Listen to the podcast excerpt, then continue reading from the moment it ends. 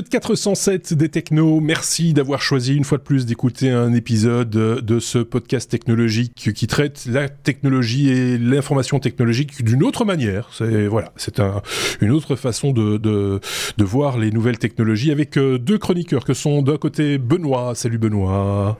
Salut. Et de l'autre côté Thierry. Et salut Thierry. Salut tout le monde. Alors je vous explique pas le bazar.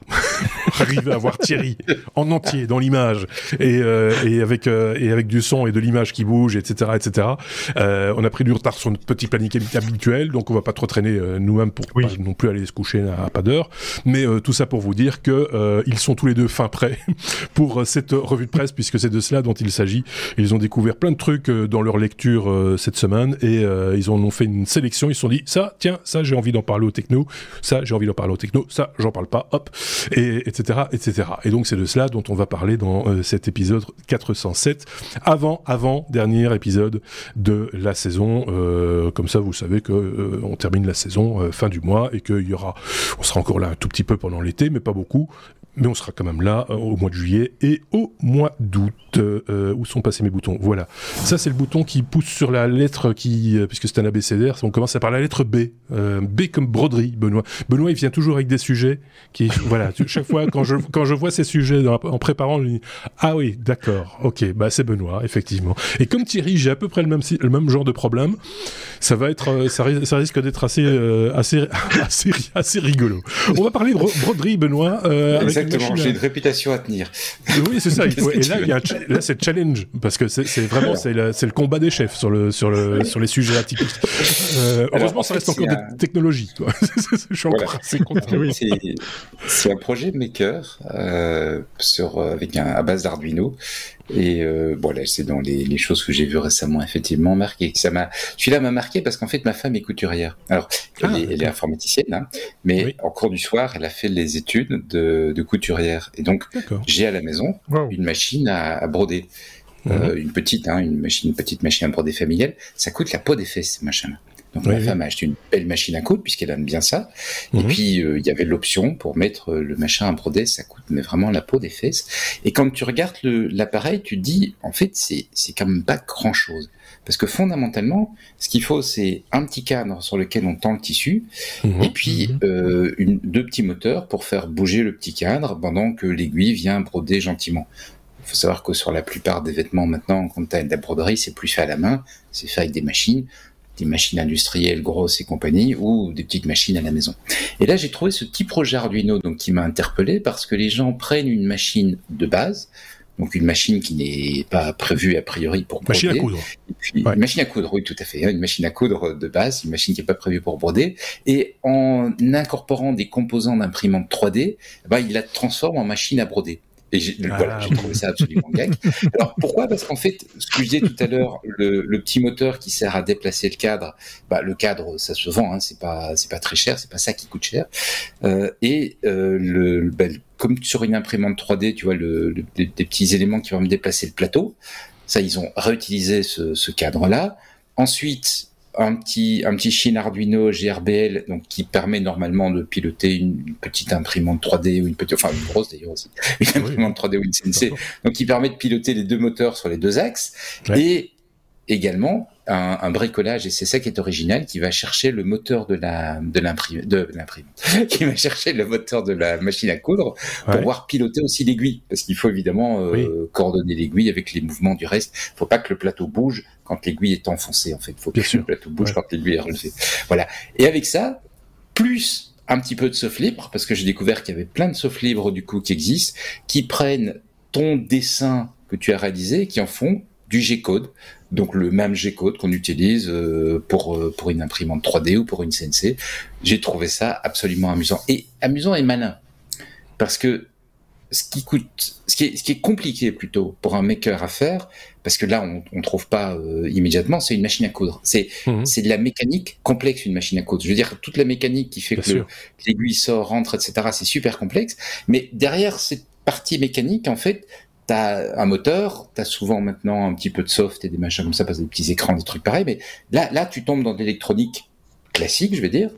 Et donc, venir harponner le système qui est compliqué, que le maker ne pourrait pas faire par lui-même, venir y ajouter des composants qui sont assez simples à trouver, je trouve l'idée absolument, absolument brillante. Donc je voulais vous en parler parce que peut-être ça va donner des idées à certains de nos auditeurs. Moi, je trouve ça génial parce que ça, ça c'est vraiment de la broderie. C'est-à-dire que si vous avez un logo à, à broder sur un t-shirt ou un sweatshirt ou, euh, ou une veste, par exemple, vous pouvez le faire avec ce système-là. Hein. C'est, euh... enfin, après, je pense qu'il y a quand même du boulot de mise en œuvre et de réglage en amont qui euh, voilà il faut vraiment être bricoleur mais euh, mais c'est, je trouve ça génial. Ça va bien au-delà aussi des petits systèmes de broderie parce qu'il y a eu ça aussi à une époque sur certaines machines à coudre. Ça fonctionnait euh, si je me rappelle bien avec des cartes perforées. Et ça faisait des points par contre. Mais c'est pas des dessins mais des points particuliers en fonction de la carte qu'on mettait dedans. Et donc ça servissait le, le, petit moteur comme tu disais l'aiguille la synchronisation avec l'avance le recul etc etc pour faire des des, petites frises euh, en, euh, de cette manière-là, mais pas des logos, quoi. Euh, tu, dates un petit peu, mon ami, parce que ça, oui, c'est installé dans les machines par défaut. Je sais. oui, bien sûr. je, dis pas le contraire. C'est un peu plus sophistiqué ceci. là Oui, oui, bien sûr. Ici, mais c'est ce que je dis. C'est, ça va beaucoup plus loin, mais en même temps, l'histoire des petites cartes. C'est une vraie broderie l'histoire des cartes perforées, ça, ça, fait, ça appelle aussi aux cartes perforées euh, en informatique. Euh, Tu vois ce que je veux dire? Il y a de la programmation déjà dans, dans, le, dans le concept. Oui, tout à fait. Il y a, il y a, mais les, les, les, métiers à tisser utilisaient des cartes perforées. il, y a, une longue histoire de d'automatisation euh, à, partir de cartes. Hein. ce, qui ce, que j'ai trouvé intéressant aussi, juste pour finir sur le sujet, c'est le fait que quand tu achètes ces machines, d'abord, comme je disais, quand tu prends du fabricant, ça coûte la peau des fesses. Oui tu t'en sers pas si souvent que ça au final parce que c'est sympa sur certains vêtements, ça donne bien sur certaines choses, tu vas mettre un petit effet, etc. Tu peux faire des choses très jolies, mais c'est pas le truc que tu utilises le plus souvent, donc c'est cher pour pas ouais. Et alors c'est bourré de machins propriétaires. Donc ah le soft est propriétaire, les petits dessins que tu veux mettre dessus sont propriétaires. Enfin c'est vraiment le truc tu vois pour faire casquer les, les gens à mort. Alors que là, ben non seulement l'équipement est moins cher, mais aussi les softs sont de l'open source. Et donc ça te permet de, de, prendre des images euh, bien moins chères, images dont on a les droits évidemment, mais bien moins chères, et de les faire passer comme ça sur, ton, sur ta broderie. Est-ce que euh, Thierry est convaincu, il va se mettre à la broderie? Non, mais je, vais surtout, je vais surtout remercier Benoît parce qu'il il fait démonstration de technologie suisse. Parce que j'ai bien vu, c'est une Bernina, la machine. Tout à fait. C'est un suisse. Tout à fait. Voilà. Et, ça te fera plaisir, Thierry, de savoir que ma femme a également une Bernina. voilà, tout est dit. Je vais vous laisser entre filles. C'est une très bonne marque de mort. Hein. Exactement. C'est une très très bonne marque de machine à coudre. Hein. Ouais, je confirme. Bon. Mais euh, ceci étant dit, bah oui, bah, en plus de ça, elle, elle, elle, elle permet de se laisser hacker. Donc c'est c'est vraiment euh, voilà, c'est juste euh, parfait si ça vous si ça vous tente ou si vous avez envie de vous vous lancer, on met la source évidemment de ce dont parle Benoît et en général avec la source, on peut déjà aller assez loin hein, d'après ce que j'ai mm. vu, il y a les liens etc. Donc il y a, il y a, vraiment moyen de il y a imprimer, il y a, fichiers, à tout. Ouais, ouais donc euh, ça c'est ça c'est vraiment bien. Bon, on passe à la suite. On avance avec la lettre D comme DDoS attaque par déni de service en bon français de chez nous Thierry. Euh, la Suisse s'est faite attaquer il y a peu, euh, cette semaine d'ailleurs. Oui. Oui, euh, au-delà, au-delà du, du, fait, moi je voulais le, partager avec vous sur le fait qu'effectivement il y a un phénomène assez étrange sur lequel j'avais envie de rebondir, d'échanger avec vous, c'est c'est que en fait très vite on a parlé de qui étaient les attaquants et quels étaient les, sites qui étaient touchés. Il y a eu des médias, il y a eu, il y a eu deux, trois, deux, trois sites euh, qui sont des enseignes ici en Suisse. Il y a eu l'aéroport de Genève, mais ça n'a pas du tout perturbé le, le, trafic aérien. Il y a eu comme ça, effectivement, euh, plusieurs sites euh, qui ont fait l'objet d'attaques du groupe No Name. Donc très vite, on a su qui étaient effectivement les, les attaquants. Mais, mais au-delà des considérations politiques, puisque pour faire super parce que je veux pas rentrer dans ce dans ce débat.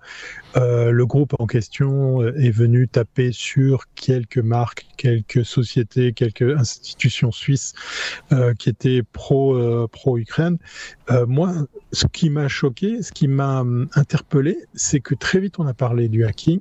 Très vite, on a parlé de qui était derrière tout ça. Et j'ai une théorie j'ai une théorie qui est qu'en en fait, on est principalement sur du DOS ou du DDoS, effectivement. Hein, donc ces fameuses attaques de déni of service, c'est quand vous envoyez plein de requêtes pour couler, pour pour submerger un site, pour un service en ligne. Il y a eu quelques serveurs de mail aussi qui ont été touchés, mais fondamentalement, on ne vole pas de data, on ne casse rien, on, bloque en fait. Et euh, euh, très très souvent en fait, euh, parce qu'il y a eu des attaques informatiques ici en Suisse, comme par exemple des vols de données chez notre opérateur national qui est Swisscom, bah, c'est beaucoup plus tard qu'on entend parler de tout ça. C'est beaucoup plus tardivement que on, voit en fait euh, euh, effectivement euh, les dégâts que ça, que ça a causé. là, dans les ressources que j'ai partagées, je vous ai même montré effectivement, j'ai partagé aussi des, sites institutionnels de, de la Confédération, ou alors ben, des captures d'écran qui montrent que le site est tout simplement inaccessible. Donc pourquoi tout ça? Je pense que c'est de nouveau aussi là des considérations politiques, c'est de se dire comment ça se fait que euh, à notre ère, quand il y a piratage ou hacking, on en parle si vite Ce serait peut-être ça la vraie question qu'on devrait se poser. Techniquement, ben, en fait, euh, les outils pour faire ça, malheureusement, sont très faciles à accéder. Ça amène aussi la question de savoir est-ce que le groupe qu'on avait en face est vraiment, euh, comment dire, un groupe doué euh, qui, qui, est venu en pro renfort, qui, qui représente une, une, vraie menace? Ça, je, je vous laisserai juge.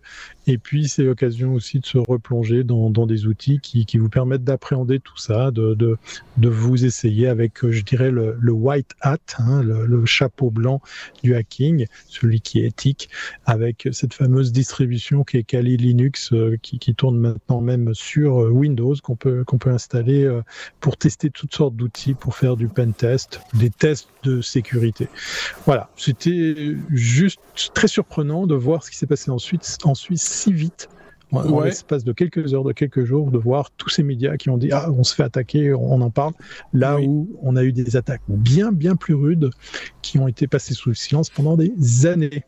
Il y a un concours de circonstances. Je vais passer la parole à, Benoît, qui a certainement une opinion sur le sujet aussi, mais il y a quand même un concours de circonstances. On est dans une fenêtre un peu particulière cette semaine, dans le sens où euh, la Suisse a rejoint euh, le reste de l'Occident, en gros, dans le dixième, je pense, paquet de mesures euh, de rétorsion contre euh, la Russie dans le cadre du conflit euh, russo-ukrainien, et que Zelensky a remercié d'ailleurs la, la, la, Suisse. Il y a ça qui rentre en, en, en aussi et puis c'est très visible euh, quand, quand il y a une attaque par les services, on le voit euh, et donc il faut l'expliquer au public. Euh, Benoît, qu'en penses-tu? Je te rejoins sur la visibilité et c'est vrai que par rapport à ce que dit Thierry, les, ces attaques sont certainement pas les plus dangereuses. Ben non, pas avec ça qu'on va euh, paralyser le pays ou quoi que ce soit. Ou qu'on va... Mais c'est quand même des attaques qui auprès du grand public euh, sont inquiétantes parce que elles, elles, sont justement très visibles mhm. euh, et donc ça montre qu'il se passe quelque chose. On, on sait qu'il y a en permanence une cyberguerre depuis, euh, un, depuis même avant le, la oui, situation en Ukraine mhm. et qu'elle s'est considérablement euh, amplifiée, mais elle n'est pas visible. Mhm. Et donc pour le public, c'est c'est voilà, ça n'existe pas. Nous, on est au courant parce qu'on écoute les technos, parce qu'on s'intéresse à la technologie et tout ça, mais je pense que la plupart des gens, c'est pas visible. Et là, brusquement, ça devient visible. Et donc, forcément, bah forcément, euh, les gens se posent des questions, il faut l'expliquer, etc. Mais tu as raison. C'est dommage qu'on n'en profite pas pour faire pédagogie et pour dire, mais en fait, ça, c'est pas le plus grave. Le plus grave, c'était l'autre chose, etc. Et, puis, il faut quand même pas se leurrer quand tu as une attaque des DOS, c'est quand même embêtant, hein, parce que tu as des, ah des... surtout euh, le moment où on télétravaille énormément, ça veut dire que tous les gens qui télétravaillaient avaient sans doute du mal à, à travailler euh, correctement et tout ça, quoi. C'est vrai que c'est pas euh, dangereux, mais c'est embêtant. Bah, ça peut quand même solidement secouer ton, ton infrastructure si c'est si c'est bien fait entre guillemets. Mais ici, souvent, c'est fait avec des moyens euh, des moyens du bord. Hein. C'est euh, ce type d'attaque. Il y a des softs qui existent, euh, des petites applications. Euh, c'est juste pour faire peur. C'est mhm. une forme de, de, de, de, terrorisme light, on va dire, euh, ultra light même euh, par rapport à, à ce qu'on peut connaître par ailleurs. Et donc, ça fait parler. C'est fait pour faire parler. Et, et voilà. En plus, c'était une date anniversaire le 12 le 12 juin. Je pense que c'est pour par rapport par rapport à, au russe. Enfin, je sais plus très bien. Il y a, de l'histoire autour de ça aussi, donc c'était un peu symbolique en même temps. Voilà, le message euh, semble être passé et en gros, continuez à jouer avec vos attaques des Deos. nous, on continue notre affaire. Euh, voilà, par ailleurs. Mais euh, c'est intéressant de voir que, comment ça se passe et comment un, État comme la Suisse euh, réagit. Mhm. On l'a vu dans d'autres pays aussi. Les réactions ne sont pas toujours les mêmes de temps en temps. Parce que c'est vrai que tu as raison, Benoît. Quand on nous vole des données, et c'est des fois plus sensible, quelque part, des données, des mots de passe, machin, etc., on le ressent pas ça m'a pas gêné aujourd'hui. On m'a volé toutes mes données, mais ça m'a pas gêné. Euh, par contre, ça, ça peut me gêner dans mes actions, de voilà, etc. Et je l'ai vu. Ouais. Donc euh, voilà. les, deux choses qu'on voit, c'est une attaque des DOS, ou alors quand tu as ta banque qui te contacte en disant votre carte de crédit a été compromise, on va vous envoyer une nouvelle carte de crédit. Oui, ou les saloperies, de, de, de, les saloperies d'attaque sur des, des, des, données ou des systèmes informatiques d'hôpitaux, par exemple. Là, ça t'impacte très rapidement aussi, mais ça n'impacte qu'une partie de la population. Celui qui va jamais à mmh. l'hôpital et qui a une santé de fer, il s'en fout quelque part. C'est voilà. Ok, passons euh, à la lettre F. Euh, comme Firefly, Benoît, euh, je vais te rendre la parole. On va parler de 150 millions en deux semaines. Ce sont deux chiffres. 150 millions en deux semaines. Tu vas nous dire de, de quoi il s'agit. 150 millions d'utilisation d'intelligence artificielle Firefly en deux semaines donc en deux semaines qu'elle est disponible sur les logiciels d'Adobe. Donc c'est quand même énorme. Alors je pense qu'il faut relativiser. Hein. Il n'y a pas 150 millions d'images qui ont été créées et euh, mises euh, dans des affiches et des choses pareilles. Il y a forcément beaucoup d'expérimentation. Euh, les 150 millions sont sans doute gonflés puisque dans euh, Photoshop, si tu manipules une image, tu vas avoir plusieurs calques qui vont être générés par l'intelligence artificielle. Enfin, en fonction de la manip que tu fais, mais tu vas vite en avoir plusieurs. Et donc voilà. Ça... Mais mhm. ça montre quand même en deux semaines qui a un intérêt, et je fais quatre avec les doigts, en deux semaines, ça montre qu'il y a quand même un intérêt important pour le pour l'utilisation de, de ce genre de techno. C'est en ce moment, enfin c'était euh, le, le, le, sommet européen d'Adobe où Adobe a énormément parlé de tout ce qu'ils font en matière d'intelligence artificielle et en particulier l'intelligence artificielle générative. La dernière fois que j'étais venu, on avait parlé du fait que Adobe avait Firefly et avait décidé de l'intégrer dans ses produits, donc l'intégrer mhm. dans Photoshop. Euh, avec l'objectif de le mettre dans la version commerciale complètement fin d'année. On rappelle les, les, éléments importants de la stratégie d'Adobe. C'est un, assurer une visibilité sur ce qui est fait par l'intelligence artificielle, par un système de marquage des, des images pour qu'on puisse savoir que l'image a été manipulée par une intelligence ou créée toute pièce par une intelligence artificielle.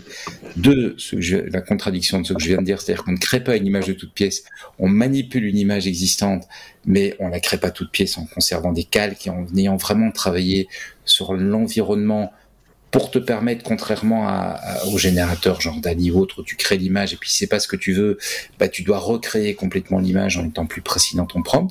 Là, tu travailles des films, tu travailles des brosses, donc tu vas pouvoir dire voilà je, je veux ce boulet d'image, c'est pas ce que tu veux, c'est sur un calque. Tu désactives le calque, tu le refais en étant plus précis, tu dois pas refaire l'entièreté de ton travail. Euh, Adobe commence déjà à sortir une communication en disant voilà si on travaille avec un, système DALI par rapport à notre système, on est jusqu'à dix fois plus rapide parce mhm. qu'on est beaucoup plus ponctuel. Euh, et puis le dernier élément qui est très important, le fait qu'ils ont entraîné leur modèle sur des images sur lesquelles ils ont les droits, ce qui veut dire qu'une entreprise ne risque pas de se faire attaquer par en justice euh, parce que l'image a été exploitée euh, incorrectement. On sait que les modèles d'intelligence artificielle générative sont entraînés sur des images et très souvent c'est des images qu'on a qui ont été pompées sur Internet mmh. sans se préoccuper des droits. C'est ce qui fait qu'on peut lui dire fais-moi une image dans le style 2. Ben, c'est parce qu'on a pompé des images du style 2. Et si l'artiste en question n'est pas dans le domaine public, qui est toujours vivant par exemple, ben, c'est interdit de faire ça. Donc mmh. on a là un, un un problème. Qu'Adobe dit, on a géré puisqu'on travaille qu'avec des images sur lesquelles on a les droits. Ils offrent même une extension de leur euh, garantie qu'ils ont aujourd'hui sur leur banque d'images. Donc, si tu étais attaqué en justice pour utiliser une image de la banque d'images, bah, Adobe te dédommage. Pas pour les versions de base. Hein, il faut une version assez euh, entreprise de la banque d'images. Bah, ils ont étendu la même chose sur Firefly. D'un côté, ils ont fait ça, donc plein, plein, plein, plein d'intelligence artificielle. Et deuxièmement, ils ont également intégré, présenté l'intelligence artificielle, intégré leur système Sensei. Et ça, c'est tout ce qui va concerner la, la, gestion de la communication. Donc nous, on pense évidemment tout de suite à l'image. Il y a plein d'autres aspects dans la gestion de la communication, par exemple le parcours d'achat. Le parcours que fait l'utilisateur sur ton site, euh, pourquoi il va sur telle page, telle page, telle page, et puis il se rend euh, sur le, le, il met tel tel et tel article dans dans le, le, panier, et puis en final il décide de pas acheter ou il achète, il en enlève deux, enfin bref, avoir une analyse de ça et utiliser l'intelligence artificielle pour te faire des suggestions sur comment tu pourrais peut-être mieux segmenter ton marché, comment tu pourrais générer des contenus qui vont être plus typés pour certains utilisateurs, tout en respectant ta, marque. Donc, tout en respectant les codes de ta marque, l'intelligence artificielle va te générer des contenus supplémentaires. Et ça, c'est la mauvaise nouvelle, puisqu'on annonce qu'en fait, euh, dans les deux ans qui viennent, il devrait y avoir jusque cinq fois plus de contenu marketing généré. Je dis que c'est une mauvaise nouvelle parce que moi, je trouve qu'il y en a déjà il y en a déjà beaucoup. beaucoup de trop. Alors si on en fait en plus et qu'on génère automatiquement, c'est un petit peu l'horreur. Vas-y, Marc. Non, parce que par, quand tu parles de, de, de, de génération, justement, c'est mmh. IA générative, c'est qu'on on va probablement croulé sur, la, sur Internet, mm. sur, sous les, les, contenus fabriqués à la volée par ce type de, d'Internet. Quand on voit la vitesse à laquelle on peut créer un blog euh, sur la pêche, sur la, la couture ou que sais-je, euh, avec quelques, quelques prompts, euh, ChatGPT ou autre, euh, vous sort le, le, texte complet, même voir le code du, du site, enfin la, totale de votre blog, ça veut dire que demain on peut avoir, euh, on peut multiplier le contenu d'Internet par deux facile. Euh, et donc saturation euh, aussi. Et c'est le problème, et c'est le côté double discours dans le, dans le, le discours d'Adobe, parce que d'une part, ils disent, justement, avec ces outils, la créativité devient encore plus importante, parce que sinon, mhm. tout le monde va avoir la même campagne de pub, générée par l'intelligence artificielle, elles vont toutes se ressembler, donc il est encore plus important d'être créatif, et puis en même temps, euh, tu as tous ces outils de voilà où on prend ton produit et on génère automatiquement des, des versions euh, adaptées à différents contenus. Où, voilà, on est. Il y a cette espèce de double discours parce que je pense que quelque part, bah, ils, veulent intégrer ça dans leurs outils. Ils ont bien conscience qu'ils ont besoin sur leur marché et en même temps, euh, il faut rassurer les créatifs qui, qui est quand même une part importante de leur marché.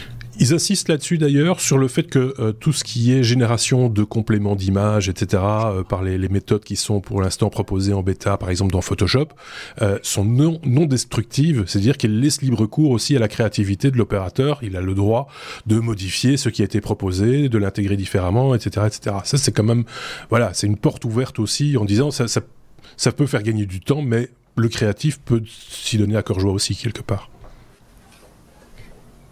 Hmm. ça a l'air de voilà.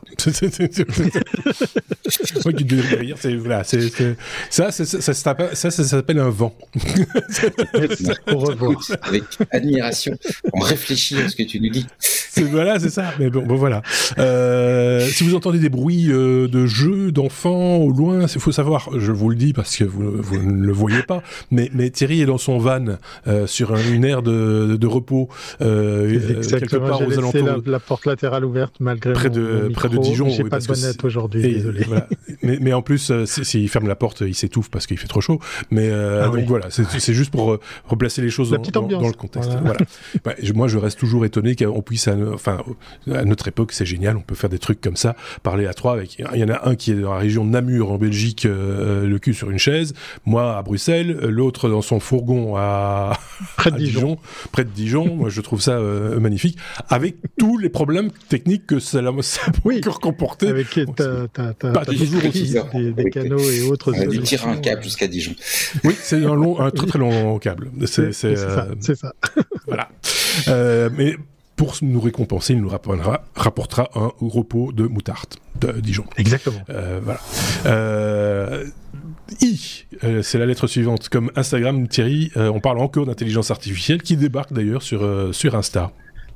Voilà, Instagram, hein, j'ai mis un R en trop, c'est pas Instagram, Amstramgram. C'est vrai ça.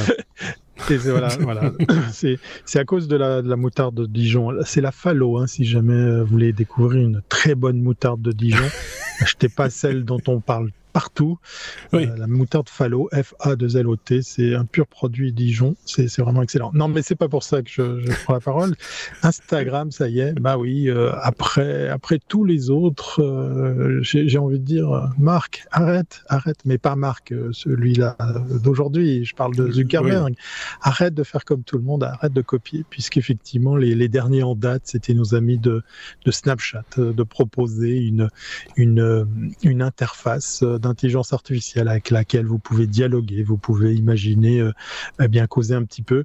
Euh, il y, a, toutes sortes de, possibilités qui se cachent derrière, mais il y a aussi les dérives, hein, puisqu'effectivement on en a parlé très rapidement. Euh, J'ai vu de ci de là euh, des gens qui s'offusquaient sur, les, petites têtes blondes qui se retrouvaient à, dialoguer avec un être imaginaire et qui étaient un petit peu, comment dire, un petit peu curieux pour aller chercher comme ça des, infos sur celles et ceux qui, sont sur ces réseaux.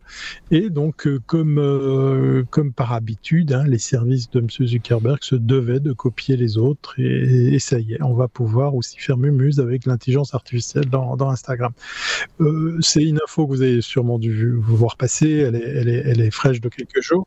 Euh, moi, je viens ici avec une question, mais, pourquoi? Parce que je vois par exemple chez Snapchat que je continue à utiliser euh, malgré le fait que je suis présent sur d'autres réseaux, qui vient avec des lens vraiment bien fichus. Hein. vous savez, ces fameux effets il y avait euh, il y avait cette tentative d'essayer de faire chaque fois la même chose. On a vu les, les reels, hein, ces fameuses vidéos éphémères, ces, ces, ces contenus très courts, et ça, ça, commence à me fatiguer en fait de voir que les services de, de, de, de Zuckerberg font que dans le, la, la machine à copier-coller, la, la, la, photocopieuse, puisqu'effectivement, euh, euh, vous avez aussi euh, vu passer la chose.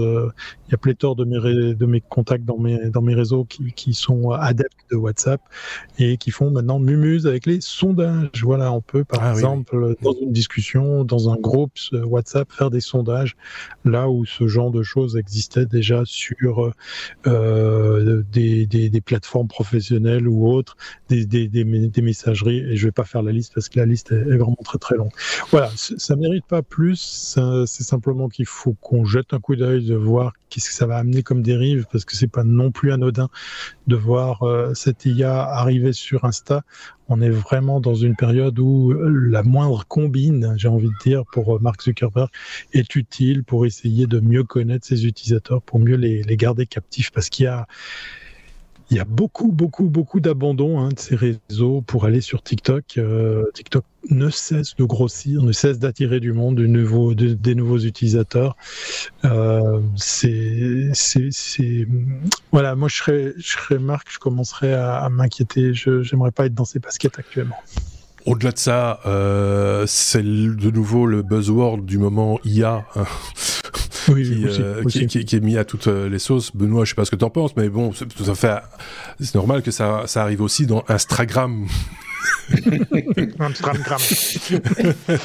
bah oui, euh, mais en même temps, c'est vrai, je suis comme Thierry, c'est c'est lassant de voir à quel point Meta ne fait que la, la, la seule idée un peu original, et encore il l'avait racheté de Meta, c'était justement le métaverse, le, le, le système oui. de, de VR. Enfin, c'était pas franchement nouveau, mais ils ont essayé de l'amener. Mais, mais sinon, pour le reste, comme tu dis, hein, euh, je pense qu'ils ont tellement d'énergie qui est mis sur leur système de, de métaverse qu'ils ont plus que ils ont plus le temps pour faire de la recherche sur quoi que ce soit d'autre. Mais ça pose une autre question, je pense aussi, c'est est-ce qu'il y a encore de la dans ces sociétés, il y a quand même du monde hein, qui travaille chez Facebook et dans dans les départements, mm -hmm. que ce soit enfin je dis Facebook encore, mais Facebook, Instagram, etc., etc. Est-ce qu'il y a encore une place pour la créativité, pour pour laisser émerger peut-être de, des idées que euh, des, des, des gens plus jeunes que le, le CEO de la boîte peuvent peuvent peuvent imaginer Est-ce qu'il y a encore ce, genre de place ou est-ce que il n'y a plus la place de ce côté-là et que ce sera demain le, le, futur Mark Zuckerberg qui va devoir se lancer tout tout seul et, euh, voilà avec un point de départ euh, partir de, on va dire de zéro mais quasiment. Est-ce que est-ce que c'est encore possible à l'heure actuelle? J'entends les soupirs. je, je, finir par bailler tellement vous soupirez. soupirez. Non, euh, non, non, mais c'est une bonne ouais. question parce que ouais. ça commence à dater hein, la présence de, de Zuckerberg au sein de, de, son groupe. Euh, il s'est magistralement planté sur, sur le métavers. Il sort péniblement l'Oculus 3. Euh, comme, tu le dis, effectivement, Benoît, c'est en plus des rachats qu'il avait fait hein, de ces technos. Moi, je sais pas euh, si c'est une bonne chose quand tu es majoritaire dans une boîte de, de, de t'acharner comme ça à ce point-là. Est-ce qu'à un moment donné, il, est en train de se tromper, quoi. Il est en train de, de commencer à décliner. Est-ce qu'il faudrait pas passer la main à un moment donné à, à, des, gens qui ont des idées un peu plus novatrices, euh, sans, lui enlever le talent. Alors après, la personne, etc. On peut en discuter des heures, mais mais il fallait quand même avoir le, nez fin entre guillemets quand quand il a pensé à the Facebook euh, au, départ. Euh, il fallait quand même avoir l'idée. C'est quand même pas rien, quoi. Donc mais mais voilà, c'est pas parce qu'il y a eu une bonne idée mise en place de manière magistrale que pour autant il peut en sortir comme ça tous les 15 jours. Je pense pas. Hein. Euh, qu'est-ce que tu souhaites, toi, Benoît, pour euh, la suite euh, Je ne sais pas, mais je, je, pense en plus la difficulté, c'est qu'ils ont un modèle économique qui est extrêmement dépendant de la publicité. Bien sûr. Donc, qui a très bien fonctionné en période de croissance. Mhm. Avec la situation actuelle où on, est dans une situation quand même plus compliquée économiquement, et euh, ça doit être d'autant plus compliqué en fait. Ils, sont, ils ont beaucoup de crises en même temps. Ils ont le métaverse où ils sont pas franchement arrivés à démontrer quelque chose qui, qui est vraiment tentant. Ils ont le réseau qu'ils ont presque tous racheté là aussi. Et donc voilà, c'est vrai, vous avez raison, il, est peut-être temps qu'une nouvelle génération arrive chez Meta. Ça, ça, ça, que Meta disparaisse et qu'une autre boîte. Euh, oui, ça, voilà, possible aussi, mais, mais euh, c'est moins probable. Euh, c'est pas improbable, mais à courte échéance non, mais sur sur le long terme, c'est tout à fait imaginable. Je veux dire que qu'à un moment donné, euh, parce que là, tout repose quand même très fort sur Instagram aujourd'hui. On sent bien que Facebook, le, public est vieillissant, les jeunes n'adhèrent pas parce que c'est le mm. c'est le réseau des vieux, quoi. C'est le réseau des boomers. Mm, mm, Donc c'est forcément, euh, sa durée de vie, là, elle est comptée en allez, 10 ans peut-être, euh, ou peut-être un peu plus, mm. mais, mais euh, c'est toute une génération en fait qui, une, fois qu'elle aura disparu, bah, Facebook disparaîtra avec, sauf s'ils se réinventent, s'ils arrivent à trouver les nouvelles ficelles, mais moi, j'ai un gros doute là-dessus. Je pense qu'il y aura euh, 10 TikTok avant que, ça, ça, que, Facebook ne, ne rebondisse. Je sais pas ce que vous en pensez chez vous qui nous écoutez, mais n'hésitez pas hein, à partager votre opinion euh, avec nous, soit via les réseaux sociaux, par exemple Facebook. euh, j'ai pas dit qu'on avait un public de vieux, j'ai pas dit ça. Euh, mais aussi sinon sur, sur, notre chaîne. C'est pas qui, qui tiennent la route pendant longtemps. sur notre chaîne YouTube également, c'est possible de laisser les commentaires. Donc euh, voilà, il y a toujours moyen de nous, nous, contacter ou sur notre site tout simplement, lestechno.be. Rien à rajouter pour ce dossier, on est bien d'accord, on peut passer à la suite. M comme maker, faiseur en gros. Euh, Benoît, une imprimante 3D, alors oui, une focus sur euh, bricolage à la maison. Hein. Euh, imprimante 3D à granulé, euh, comme les croquettes de chat, quoi? C'est en, fait pas, pas totalement maison. C'est la version un tout petit peu tout petit peu plus grande. D'accord. C'est fabriqué par Creality, donc c'est la une marque chinoise d'imprimante 3D. Mhm. On, on, avait parlé sur les technos il y a un an, je pense, parce qu'ils avaient sorti cette imprimante avec un, un tapis roulant. Oui. Euh, qui permettait de produire plusieurs fois le même objet ou de produire des très longs objets. Eh bien, la, marque continue de sortir des, produits intéressants. C'est pas une news, je sais plus qui dans l'équipe l'a partagé parce que c'est pas une, c'est une news que j'ai vue via la veille des technos en fait, parce que sur les réseaux sociaux, il y a pas Facebook. Euh, très chouette outil. Euh, on partage notre veille et donc euh, parfois, bah, c'est vrai qu'on voit des idées d'un copain qui est pas là cette semaine et on se dit tiens mais ça c'est vachement chouette, j'aimerais en parler. Je ne sais plus qui l'a partagé, mais c'est vachement chouette. Ça peut être un, Xavier qui est fan du, du, sujet, ça peut être un Aurélien qui, qui fabrique des, des, choses dans son garage aussi, ou même un David qui imprime des choses en, 3D. Enfin voilà, il y en a, il y en a plein. Il y a pléthore de, de makers dans l'équipe, donc tout est possible pour en revenir à cette imprimante, c'est une imprimante qui vise non plus le, grand public, mais plutôt les, systèmes professionnels, parce qu'on la nourrit avec des granulés. Alors, qu'est-ce que c'est cette histoire de granulés? En fait, le plastique, si vous avez déjà vu des reportages dans une usine euh, où il y a, on travaille le plastique, vous avez déjà visité une, vous savez qu'ils ne travaillent pas avec des filaments Ils travaillent des espèces de petites boules là, qui sont les petites boules de plastique. On les fait fondre et puis on les met dans un moule et puis on fabrique l'objet. Eh ben, les filaments qu'on met dans les imprimantes 3D, ces longs fils, c'est fabriqué à partir de granulés. Donc c'est pour ça que le filament coûte aussi cher, c'est parce que on part des granulés, on le fait fondre et le filament est déjà un produit transformé. Mmh. Et une fois que ce produit est transformé, effectivement, on peut l'utiliser pour imprimer de façon classique. Et là, l'idée, c'est de, de, dire, au lieu de, on va, on va s'épargner cette étape de transformation. Donc, on va directement mettre des granulés dans l'imprimante. L'imprimante va faire fondre les granulés comme, comme on le ferait dans une usine classique va non pas fabriquer un filament, mais va fabriquer une, enfin, une espèce de filament à l'instant, si tu veux. Donc elle va juste sortir le, le, ce qui va permettre d'imprimer, et puis elle va imprimer comme une imprimante 3D classique. Alors ça a plusieurs avantages. Dans les avantages, le fait que ça permet d'imprimer pendant beaucoup, beaucoup, beaucoup plus longtemps, parce que il y a, un petit entonnoir au-dessus de l'imprimante, mais au-dessus de l'entonnoir, on peut mettre un gros silo et on met autant de granulés qu'on veut. Et tant qu'on arrive à injecter des granulés en suffisance, ben, l'imprimante, elle va imprimer, elle va imprimer, elle va pour imprimer longtemps. D'où le fait qu'ils ont sorti non pas les petites imprimantes de bureau comme on a pour euh, la maison ou des choses pareilles, mais vraiment un truc mastoc. Alors j'ai mhm. plus des dimensions là maintenant. Vous irez voir sur le site de la de la société. Donc c'est une filiale, j'ai oublié de le mentionner. Bah, euh, la, boîte s'appelle Creality, mais c'est une de leurs filiales qui sort ça, qui s'appelle BioCreate. Le, le plateau euh, fait 50 sur 50, 50 cm sur 50 cm. C'est parce que je viens de le voir dans la petite vidéo de présentation du produit. C'est déjà un beau plateau, hein, 50 par 50. Oui, c'est grand. Et ils ont des modèles encore plus grands. Donc là, visiblement, ils visent l'usine. Et alors, le deuxième avantage des petits granulés, c'est que du coup, tu as accès à des granulés auxquels tu n'as pas accès sous forme de filament. Parce que tous les plastiques ne sont pas transformés en filaments. Tu peux faire tout ce que tu veux. Troisième avantage, c'est beaucoup moins cher puisqu'il n'y a pas la manutention pour fabriquer le filament. Bien sûr. Donc voilà. Donc là, quelque part, le marché visé est un petit peu différent euh, de l'imprimante, parce qu'il y a des usines maintenant hein, qui se fabriquent avec des imprimantes. Vous avez sans doute déjà vu ça. Il y a ces, étagères remplies d'imprimantes les unes à côté des autres qui impriment. Ben c'est ce type de marché-là qui vise. Il y a quand même un défaut à ce système, c'est que le, le comment dire, l'extrusion est plus large qu'un qu'un filament classique. Donc ça ne permet pas de faire des pièces aussi fines que ce qu'on va pouvoir faire avec les dernières générations d'imprimantes euh, type bureau, type maker. Mais ça n'empêche pour faire des, pièces mastoc aussi, quoi. Ouais, c'est pas non plus, euh, il sort pas des trucs de 20 cm, hein, c'est quand même petit, mais. Alors, je veux pas alarmer, je veux pas t'alarmer, mais quand, quand je regarde de près les granulés, on dirait un filament coupé en rondelles. je me demande.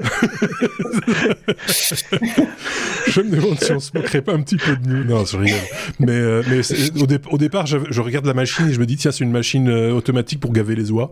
Euh, cette espèce d'entonnoir avec un, avec un tuyau, enfin une buse, on va dire, qui descend vers la, la tête, enfin vers la, l'extrudeur. Je trouve ça assez, moi je trouve ça magnifique. Hein, comme on n'arrête pas de se réinventer là aussi dans la 3D. Hein, entre les imprimantes qui impriment par le bas avec des système euh, euh, liquide. Enfin, moi, je trouve ça fabuleux. Euh, ce qui m'embête moins, c'est la vitesse de je suis un type impatient et donc je suis pas convaincu que je pourrais attendre je sais pas combien d'heures des fois avant d'avoir la pièce complète terminée mais mais je trouve ça fantastique de pouvoir faire ça même s'il faut de la place ici, hein, dans ce cas-ci, mais c'est pas toujours le cas, euh, de pouvoir faire ça à domicile. Qu'en pense euh, Thierry, vite fait, bien fait?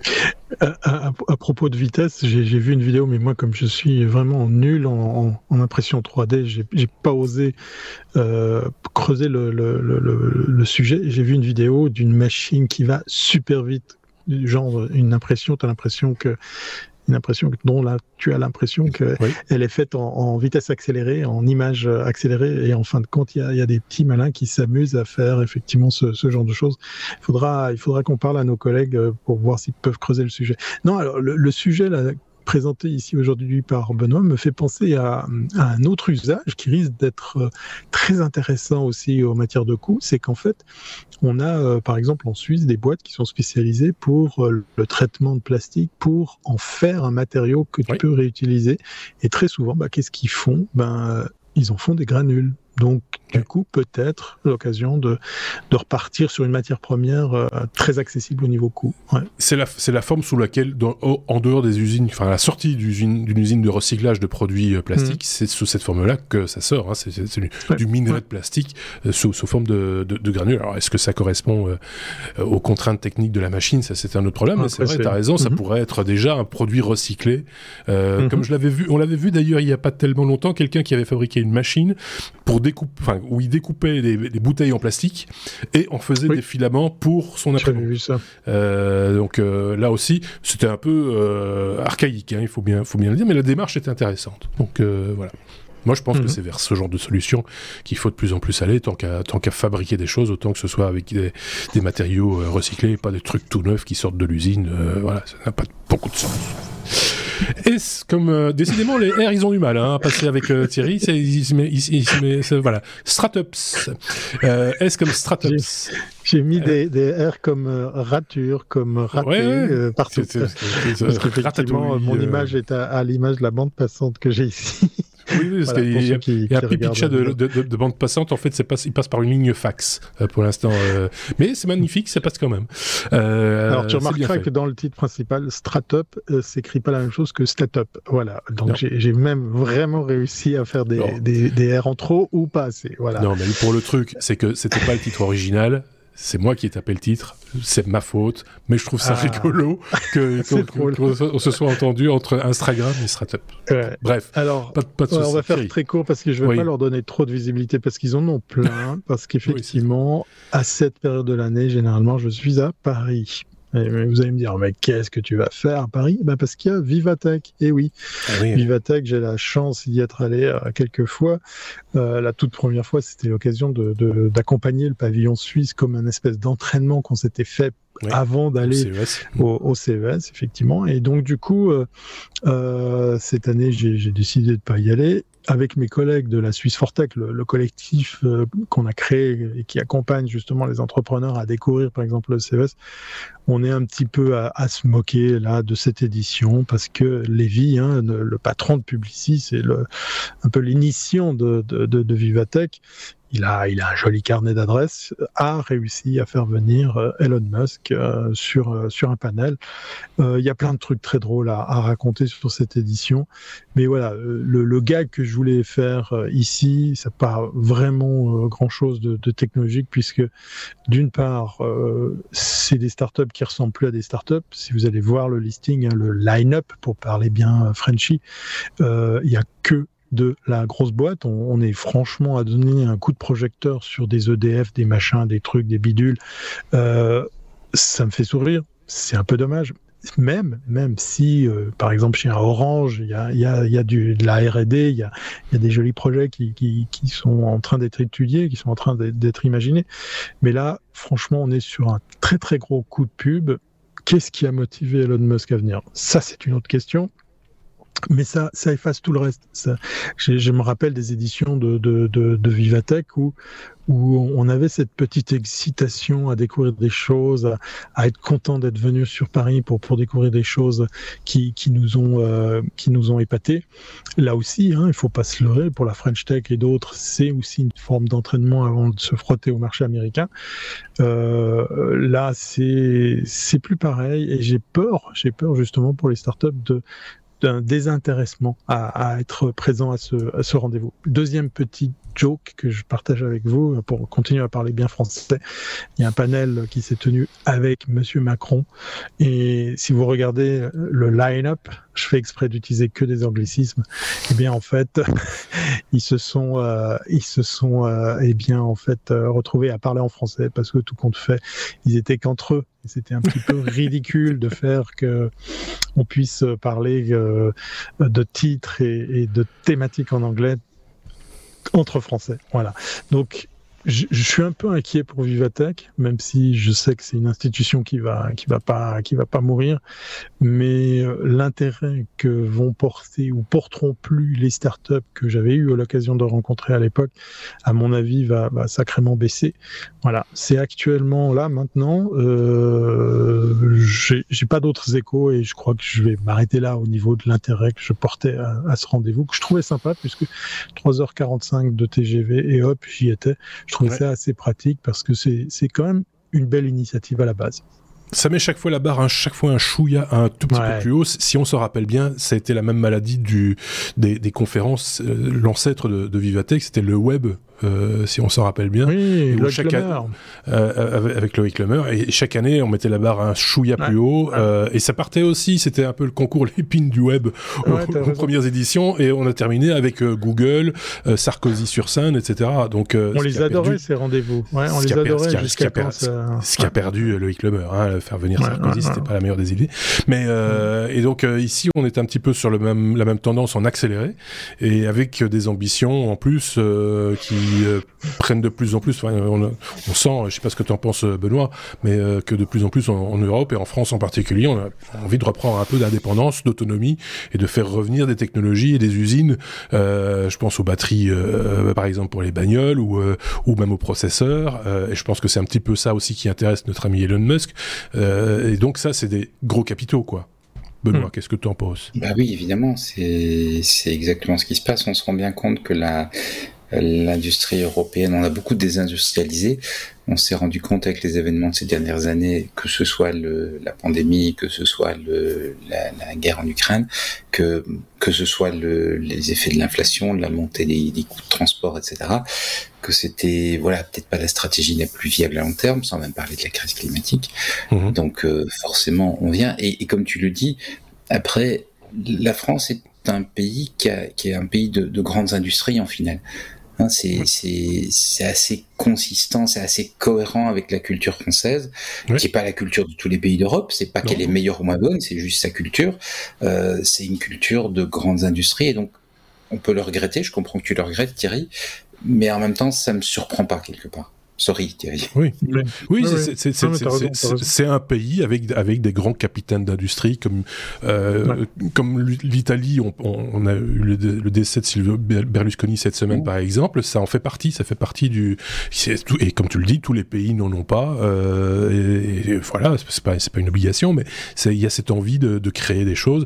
Quand on annonce des gros budgets ici, Emmanuel Macron a détaillé son plan de, de 500 millions d'euros, euh, qui est un petit peu inférieur à ce qui avait été promis il y a 4 ans ou 5 ans maintenant, mais bon, bref, euh, c'est euh, c'est pas une levée de fonds, hein.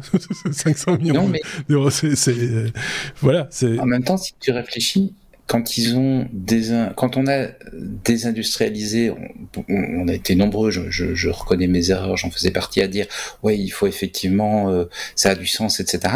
il y a des gens qui à l'époque disaient déjà attention, il faut conserver des compétences chez nous.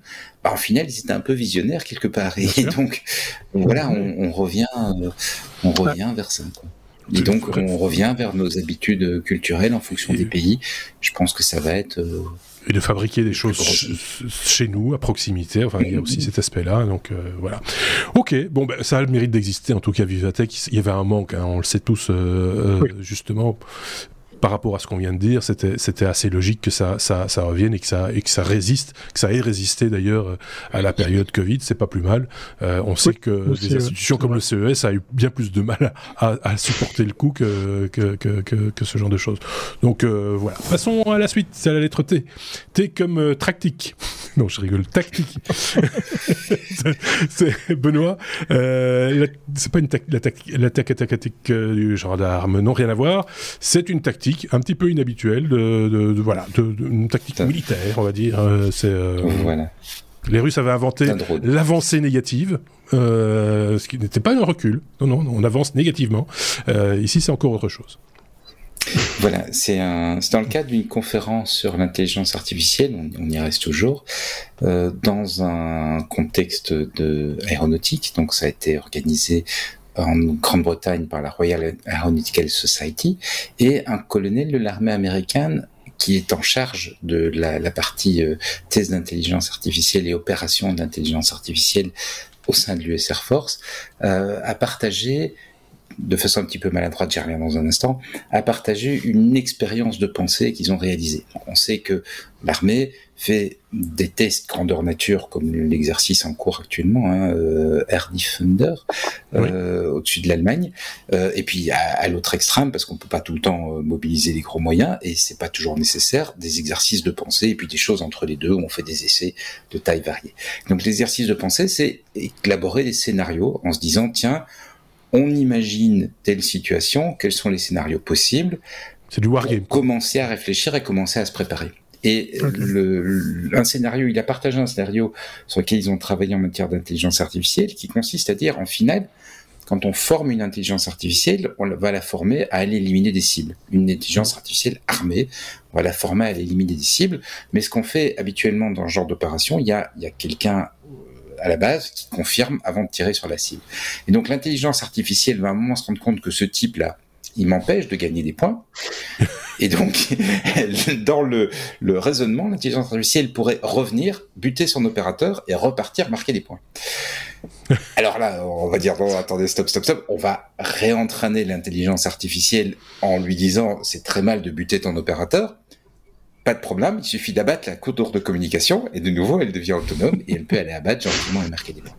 Je le rappelle, c'est un exercice de pensée, c'est pas, c'est même pas des manœuvres, c'est pas un test ou quoi que ce soit, mais c'est le genre de raisonnement auquel l'armée américaine est en train est en train de faire quand elle réfléchit à comment mettre en œuvre l'intelligence artificielle dans un contexte qui est quand même pas neutre, hein, parce que faut être réaliste. Si on a un drone comme ça, dont la mission est deux, euh, voilà. Et, et, moi, ça me rappelle de vieux textes concernant l'intelligence artificielle qui ont au moins 20 ans, où on, on démarrait ce genre de réflexion, et, et c'était, et c'est exactement la même chose. Hein. En substance, une machine, elle est là pour faire quelque chose. On parlait de machine à coudre tout à l'heure, elle est là pour faire des points. Et elle va faire des points et elle va faire des points efficacement, si c'est une Suisse. Donc elle va faire des bons points. Mais après, si on imagine une intelligence artificielle combinée à ça, ben, elle va essayer de le faire mieux et plus efficacement. Mhm. Et le problème, c'est que la morale, entre guillemets, de la machine, c'est de faire bien ce qu'on lui a demandé de faire. Donc la machine à coudre, elle va faire, sa morale, c'est de faire des bons points. Le drone de combat, sa morale, ça va être de de buter les gens de la façon la plus efficace. Et ça montre le, c'est un peu rassurant quelque part de dire que les militaires y pensent et introduisent un peu d'éthique dans leur réflexion. Que les, que les militaires pensent déjà, c'est déjà beaucoup. c'est méchant, mais euh, voilà.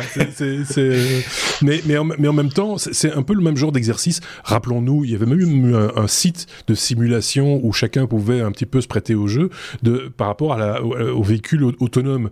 Euh, le véhicule autonome, vous êtes dans une voiture autonome, vous êtes la voiture autonome, euh, des enfants traversent la rue euh, ainsi qu'une vieille dame, vous ne savez plus vous arrêter, vers où vous allez. en gros, c'est que vous butez en fait. Qui, qui c'est que vous butez, ouais. trois petits chats traversent la route, des enfants traversent la route, qu'est-ce que vous, vous, vous chopez au passage? Et tout ça pour voir si l'intelligence artificielle, enfin quelque part, à un moment donné, il faut, faut essayer de trouver la il faut mettre de l'éthique là derrière, exactement. Et donc, euh, et pas uniquement de la logique pure, dure, voilà, c'est, c'est, un peu la même chose. Alors du coup, les, la presse en a fait ses choux gras et c'est euh, juste euh, fait juste des titres, hein, euh, comme quoi un drone militaire a tué son opérateur et, et tout le monde a, a, vu ça. Et moi, on m'a dit, alors les gens n'ont pas lu les articles évidemment parce que du coup, il y a les gens qui viennent vous trouver en disant, t'as vu, il y a un drone qui a tué des militaires, c'est quand même grave, c'est Skynet, le, ça y est, on y est, c'est Terminator. Lisez les articles, ne, ne restez pas sur les titres. Et, puis lisez la, les révisions des articles, parce que les premières versions des articles, les versions actuelles sont quand même très différentes. Il y a des différences. Il a apparemment mal expliqué les choses. Donc le côté test il a dû se reprendre. Euh, de pensée n'a apparemment pas été clairement expliqué dans la conférence, et il a dû le clarifié par la suite. Et comme plusieurs observateurs l'ont mal compris, c'est sans doute qu'il n'a pas été très clair dans son propos. Oui, non, mais c'était surprenant. Penser militaire dans la même phrase, c'est surprenant pour, pour un journaliste. Voilà. Tu, et donc, tu, me fais penser à Cavana. que le, pendant longtemps, on a cru que la chose la plus bête, c'était le képi vide. Jusqu'au jour où on a essayé de mesurer l'intelligence du képi plein. mais bon, voilà. Ceci dit. Euh, la preuve en est ces derniers temps, on en a quand même besoin de temps en temps. Euh, mais on vous a mis les articles euh, en lien, comme toujours d'ailleurs. Hein, on vous met toutes les sources puisque c'est une revue de presse, c'est assez logique dans la description de, de l'épisode que vous écoutez en ce moment. Je pousse sur le bouton parce qu'on a encore une lettre. Euh, la lettre V comme euh, Vision Pro. Euh, on vous en avait touché un mot la semaine dernière, semaine de keynote Apple. Hein. Euh, Apple avait présenté ses, ses, lunettes de réalité euh, augmentée, de réalité virtuelle même. et donc il y a quand même un petit souci. ce nom a été choisi par un militaire. Oh là là, youpi, c'est la fête. J'ai la, la, solution pour la simulation sur la voiture. Vous avez qu'à éduquer vos gamins pour pas qu'ils traînent sur la route. Voilà, comme ça oui, vous éduquez vos chats et vos vieux. Non, mais c'était, c'était effectivement déjà moi la semaine passée qui vous avez parlé de la Vision Pro, Vision oui. Pro. Euh, et ça, c'est une news que tu as partagée, Marc, qui m'a fait bien rire. Hein. On va faire très très court. Et c'est la seconde fois que la marque, en tout cas à ma connaissance, peut-être qu'il y en a eu plusieurs, mais c'est la seconde fois que la marque à la pomme euh, tape dans des marques qui existent déjà. Souvenez-vous, iPhone, hein, c'était pas si évident que, mmh. eh bien, euh, la, la, firme de Cupertino puisse utiliser effectivement euh, le terme iPhone euh, sur son smartphone que présentait fièrement Jobs. Ben là, c'est l'histoire qui se répète. C'est Huawei qui a déjà un produit déposé, une marque. Alors certes, c'est en Chine, certes, c'est chinois, mais c'est voilà, c'est Huawei. C'est Huawei quand même, ouais. ça. ça va pas être simple, ça va pas être simple quand même. Ouais, euh, je, je sais pas ce qui se passe dans la tête des, des gens de chez Apple parce que d'une part, hein, juste pour euh, pas refaire la chronique de la semaine passée, c'est quasiment 6 ou 7 ans euh, d'épisodes de, de, de, travail hein, de, sur, sur, sur ce produit. Allez écouter euh, notre confrère Bruno Guglielminetti qui a eu la chance d'aller interviewer un, un, un, gars qui a fait beaucoup pour la Vision Pro puisqu'il a rencontré euh, un entrepreneur québécois qui, qui travaillait lui aussi sur un casque de réalité augmentée, mmh. de réalité euh, virtuelle. Et ils s'étaient rencontrés il y, a, il y, a, plusieurs années en arrière euh, au CES. Et si vous écoutez l'épisode, vous comprendrez d'où vient la molette, hein, cette fameuse petit, ce petit bouton qui vous permet d'augmenter ou pas l'immersion dans, dans, un monde virtuel. voilà, donc six ans de dev, des achats, des tests, il y a le poids, la chaleur, tout ça. Et puis, bien évidemment, j'imagine, il y a le branding, il y a le juridique. Et puis, Apple n'est pas une boîte où ils sont 12 employés. Et donc, moi, je suis toujours surpris de savoir que, ben voilà, nous, on en Suisse, on a euh, l'IFPI, hein, l'Institut fédéral à la propriété intellectuelle. Et comme dans plein de pays, hein, ces instituts, ces, organismes sont reliés au, au, reste du monde. Alors, ça coûte de l'argent, ça prend du temps, mais en 6 ou 7 ans, tu as quand même le temps de voir si la marque sur laquelle tu veux miser, elle n'est pas déjà prise. Donc voilà, moi je pense cette news avec un peu d'humour, mais je suis quand même un petit peu euh, perplexe hein, parce que c'est quand même Apple, donc c'est pas une boîte, euh, voilà, c'est pas rien. Donc, ouais, dites-moi en commentaire ce que vous en pensez, mais je vous pose la question. Temps, ça va vite Benoît, devenir... Marc, euh, qu'est-ce qu'il faut penser d'un truc pareil? Ça va vite. Ça va vite devenir iVision. Retour au bercail euh, comme ça. Ça se trouve, iVision est aussi un terme déjà, une marque déjà choisie. Euh, peut-être. Ceci dit, là, là c'est gros parce que c'est la Chine, c'est Huawei. Euh, mais ceci étant dit, euh, savoir, enfin, on a eu des cas comme ça où on trouvait un nom super quelque part dans un pays et puis il y avait un gamin à l'autre bout du monde qui avait son site internet qui portait le même nom. Bah, qu'est-ce qu'on fait? On le rachète et on, le, dédo on le dédommage. Je, je vois. Euh, oui, il, a, il a envie de parler. oh, je veux dire un mot, je veux dire un truc. Benoît, vas-y. Je pense que vous, vous, vous réalisez pas à quel point c'est culturel chez Apple. Le Sans nom doute, Apple appartenait aux Beatles. Oui. Et pendant oui, vrai que 20, déjà 25 ans, Apple ouais. a été en conflit avec les oui, Beatles oui, sur le nom pas dans le catalogue. Macintosh, le laboratoire Macintosh qui fabrique des enceintes et des systèmes de haut de gamme. Oui.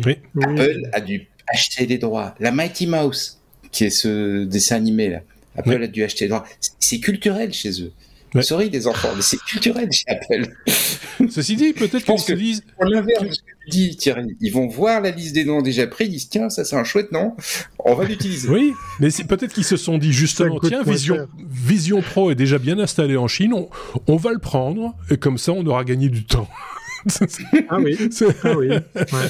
peut-être euh, voilà, c'est comme c'est comme bonjour. Attends, ça s'appelait rendez-vous au début. C'était rendez-vous, mais ça reste rendez-vous, hein. C'est resté rendez-vous. Alors ça, a été bonjour au début, c'est devenu rendez-vous. oui, c'est un truc comme ça. c'est vrai, t'as raison. C'est la culture chez Apple. C'est vrai, t'as raison. Il y a iPad aussi. C'était aussi un terme euh, déjà utilisé. iPad. Donc euh, voilà, euh, autant le savoir. C'est des choses qui arrivent, que vous voulez. C'est amusant parce que c'est vrai que c'est des gros morceaux et chaque fois on se dit comment ils ont pu. parce que même nous, quand on réfléchit à un nom, quand on a choisi les technos pour faire le podcast, on a fait des recherches. On est-ce qu'il y a déjà un podcast qui s'appelle comme ça? Est-ce que mhm. ceci, est-ce que cela? Ne serait-ce que pour trouver le nom de domaine. Enfin ah voilà, tout le monde tout le monde travaille là-dessus à un moment donné. Et là, eux eux passent à côté. Moi, je pense que derrière il y a Anguille sous roche, il y a un petit truc, euh, c'est peut-être aussi pour se rapprocher un peu avec Huawei, trouver un arrangement à, l'amiable à un moment donné, ou, que sais-je. Moi, je, je, suis un peu comme ça maintenant, je me dis que finalement, il n'y a pas de... Il y a, pas, de, hasard. Il n'y a, pas, mhm. voilà, il y a pas de hasard. Merci à tous les deux euh, pour cet épisode fort enrichissant, l'épisode 407. Il y aura une suite, le bonus 407, que nous allons euh, enregistré, nous sommes en pleine nuit maintenant.